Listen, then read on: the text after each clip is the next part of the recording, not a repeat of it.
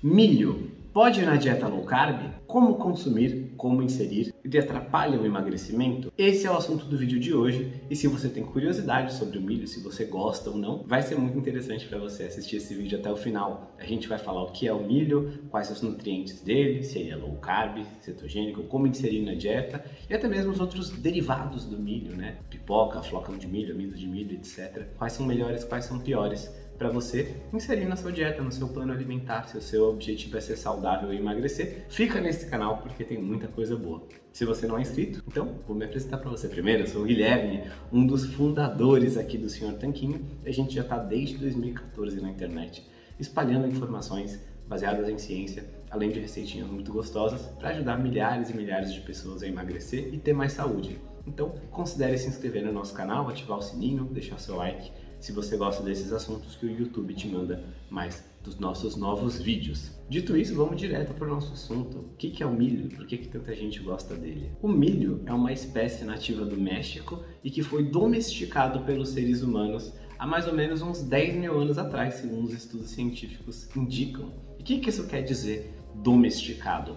Quer dizer que o milho natural ele era menorzinho e tinha menos partes comestíveis, mais fibra e menos amido, e com o tempo, por causa da seleção que a gente foi fazendo, né, a gente, os seres humanos, foi fazendo para selecionar as espécies que tinham mais características desejadas por nós, ele foi ficando maiorzão e mais nutritivo para nós, com mais energia, com mais do que a gente busca. Nota que esse processo de seleção e de selecionar os espécimes e procriando justamente os que têm características desejadas é o que deu origem, por exemplo, aos cachorros de raça, né? Antigamente os cachorros têm todos um ancestral comum. Hoje em dia é bem diferente um labrador um pastor alemão e um poodle, mas todos são da mesma espécie, porque foi sendo selecionado. Também isso aconteceu com o quê? Com as frutas.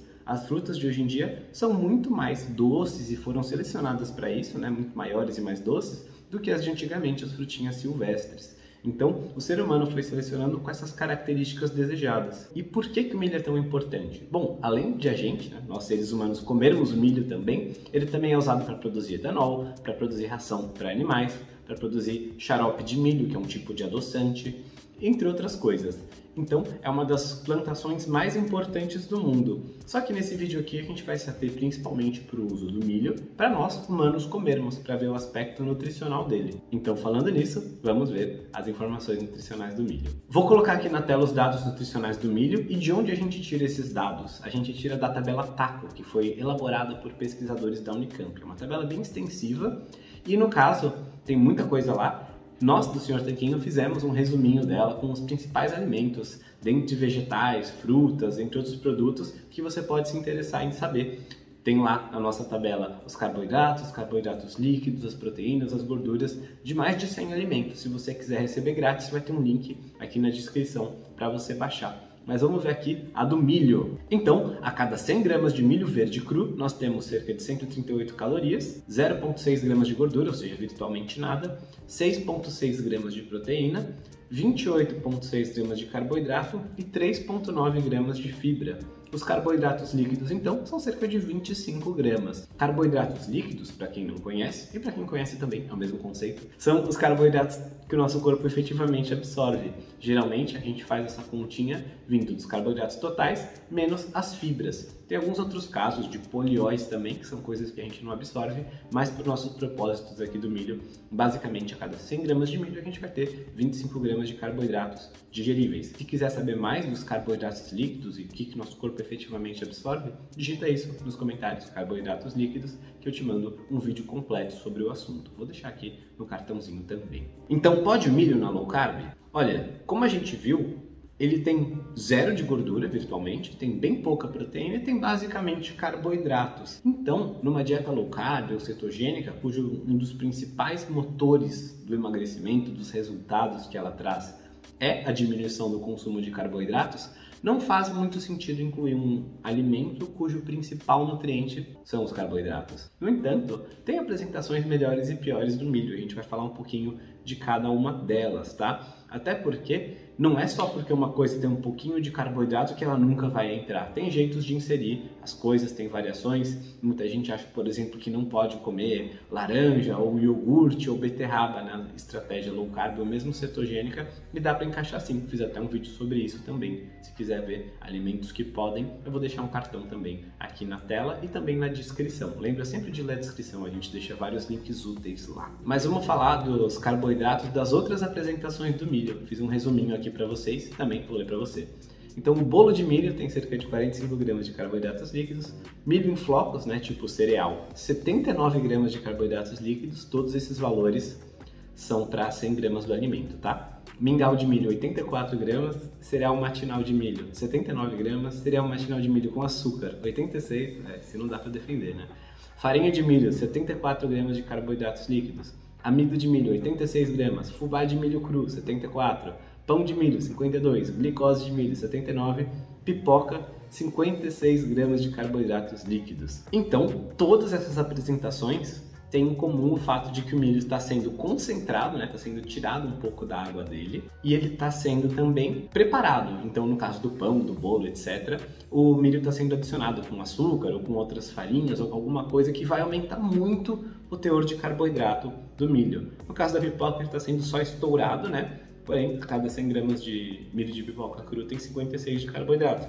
É bastante carboidrato. Basicamente, quando a gente tira a água, a gente deixa o alimento mais concentrado nos açúcares, nos nutrientes que ele tem. É por isso que é super tranquilo você comer, por exemplo, uma, duas maçãs que tem bastante carboidrato, mas vai te deixar bem cheia, né, bem saciada, tem bastante volume de comida, enquanto você comer maçã desidratada, você come os chips e vai embora, né? Nem percebe que está comendo tanto. Frutas desidratadas acabam sendo uma má escolha para quem quer comer menos energia, comer menos carboidratos, menos açúcares, porque elas deixam mais concentrado.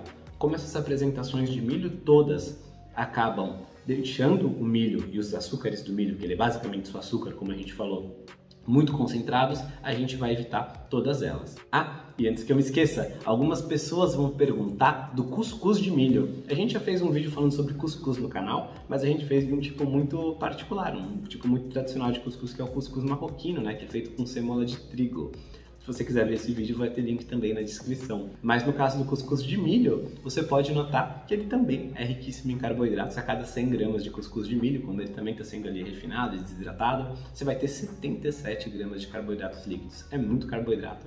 Infelizmente, o cuscuz de milho não dá para a gente considerar um alimento que é liberado numa dieta low carb. Agora, existe uma apresentação do milho que muita gente tende a consumir por aí e diz que é por um motivo, mas na verdade acaba podendo um pouco mais por outro motivo. A gente está falando daquele milho verde cozido, o milho que já vem em lata, muitas vezes com preparações que é só milho, água e sal. Vamos ver os dados de uma dessas embalagens de milho para a gente entender por que, que ele não é tão ruim quanto essas outras formas. Então, a cada 100 gramas do milho verde enlatado, a gente tem 98 calorias, 2 gramas de gordura, 3 de proteína, 17 de carboidratos e 4,5 de fibras. Mais ou menos 12 gramas e meio de carboidratos digeríveis. Então, muita gente tem a ideia de que pode o milho verde porque ele é verde, porque ele não tem o mesmo amido, porque ele não está maduro, afinal ele é verde.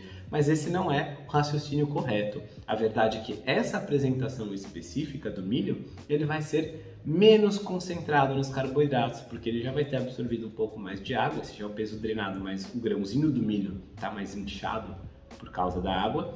E com 12 gramas de carboidrato a cada 100 gramas, carboidratos líquidos, né, você consegue se incluir na sua dieta low carb. Muita gente pensa, ah, que legal, eu gosto muito, vou comer aí uma porçãozinha por dia. E de fato não é isso que vai atrasar você e vai impedir você de emagrecer uma pequena porção de milho Vou falar no final porque que eu não consumo mesmo assim. Mas entenda que se você está com dificuldade de emagrecer, tem chances de você estar tá cometendo algum erro, algum equívoco.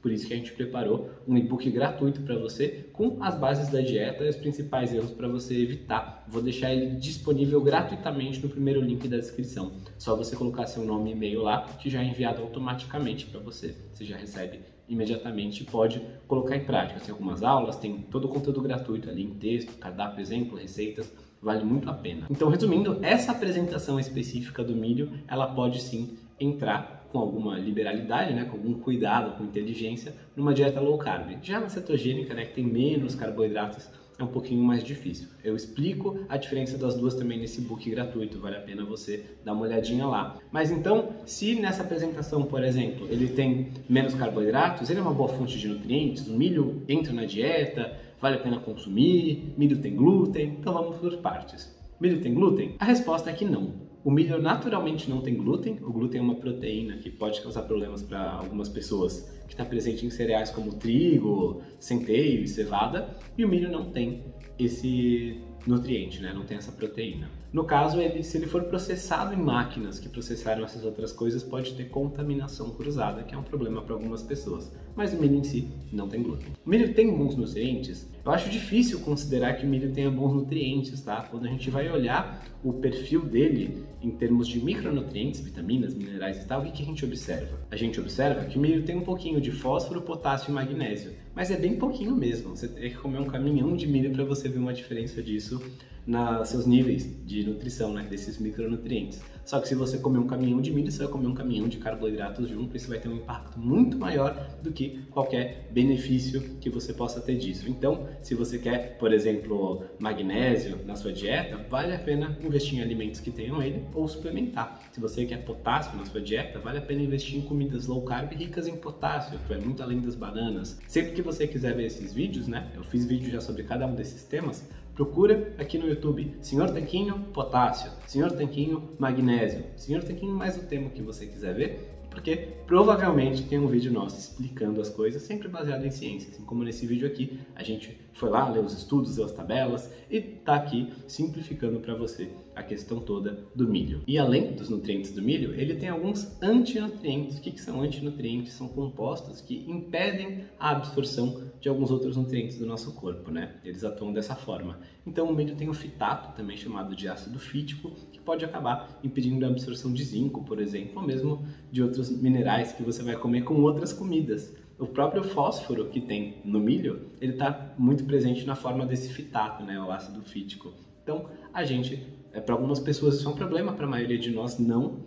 Para a maioria de nós, o que, que o milho é? Ele é basicamente um grão, sem muito valor nutricional, nem a mais nem a menos, e tem bastante carboidrato. Ele é uma fonte de carboidrato, e é por isso, principalmente, que eu não consumo milho porque ele tem carboidratos, ele não tem muitos nutrientes, e eu particularmente não sou um grande fã. Eu não acho muito gostoso. Então, eu priorizo quando vou consumir carboidratos na minha dieta, priorizar carboidratos de fontes que eu acho saborosas e que são saudáveis, comidas de verdade.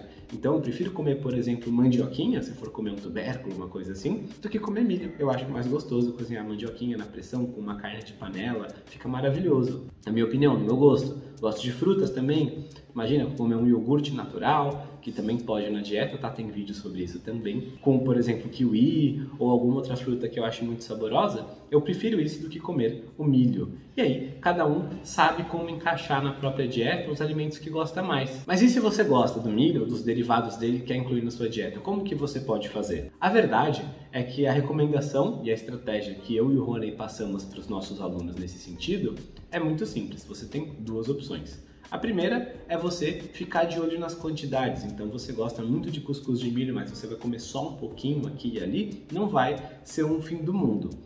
Eu pessoalmente não gosto tanto dessa estratégia e por um motivo simples. Se você vai incluir de tudo um pouquinho, mas ficar controlando a quantidade, você não está numa dieta realmente onde as coisas são liberadas, né? Você vai acabar medindo quantidades, carboidratos, calorias, essas coisas, que volta para esse velho paradigma da nutrição, de ficar pesando comida e ficar obcecado com isso. Não é essa visão que a gente passa para os nossos alunos. Nossos alunos e alunas emagrecem sem controlar quantidades então, acho que ficar tentando colocar de tudo um pouco na sua dieta, você pode conseguir, mas não dá a verdadeira liberdade da opção 2. E a opção 2 é a seguinte: você não consome milho no dia a dia, não faz parte da sua rotina, mas numa ocasião de exceção, no momento que você quiser muito, aí você pode consumir sem ficar preocupado com pesar a comida ou controlar quantidades. Então, se você come por exemplo, cuscuz apenas uma vez no mês, você não precisa ficar controlando essa vez, porque é só uma vez no mês. Tem os outros 29 dias aí para você ter resultados e emagrecer, e aí uma refeição fora da dieta não vai impactar você. A gente fala sobre isso também lá no nosso e-book. Então, No vídeo de hoje era isso. Se você gostou de saber disso, comenta aqui se você aprendeu alguma coisa nova, me conta o que você aprendeu. E lembra que a gente tem esse book disponível gratuitamente, pelo menos por tempo limitado, né? Não sabemos por quanto tempo vai ficar no ar de graça. Recomendo que você baixe, aproveita que está grátis por enquanto. Aqui ao lado tem outro vídeo para você assistir, para você saber mais sobre o nosso trabalho, tem receitas, tem vídeos de informação e muito mais. E tem uma foto minha do Rony para você se inscrever, ativar o sino, receber novos vídeos. Tem quase todas as semanas aqui conteúdos novos e a gente é mais de 230 mil tanquinhos e tanquinhas que estão emagrecendo com muita saúde, com muito prazer. Vejo você no próximo vídeo. Um forte abraço do Sr. Tanquinho.